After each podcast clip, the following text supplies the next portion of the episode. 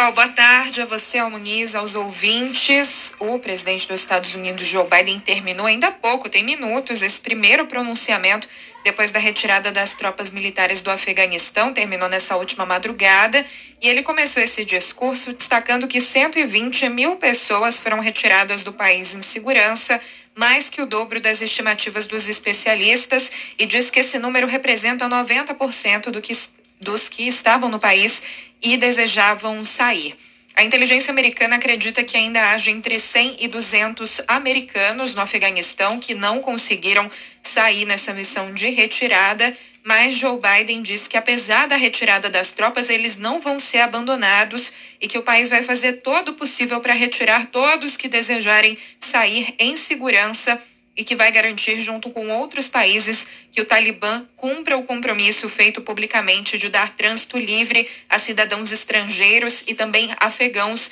que colaboraram com os americanos durante o tempo de permanência no país. No discurso, Joe Biden também admitiu que a retirada das, das tropas, que acelerou essa retomada de poder pelo Talibã,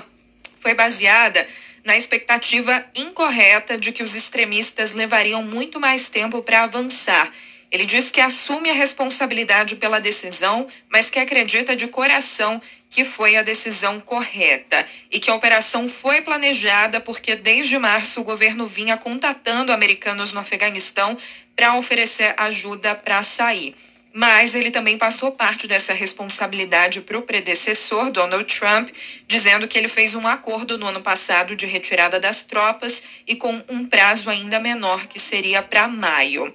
Joe Biden lembrou que o início da ocupação no Afeganistão foi para prevenir ataques terroristas como o de 11 de setembro, já que Osama Bin Laden e Al-Qaeda estavam baseados no país, e não para lutar contra o Talibã. Por isso também defendeu essa decisão de saída, além de dizer que era um momento dessa que é, foi a maior guerra da história americana, durou 20 anos, acabar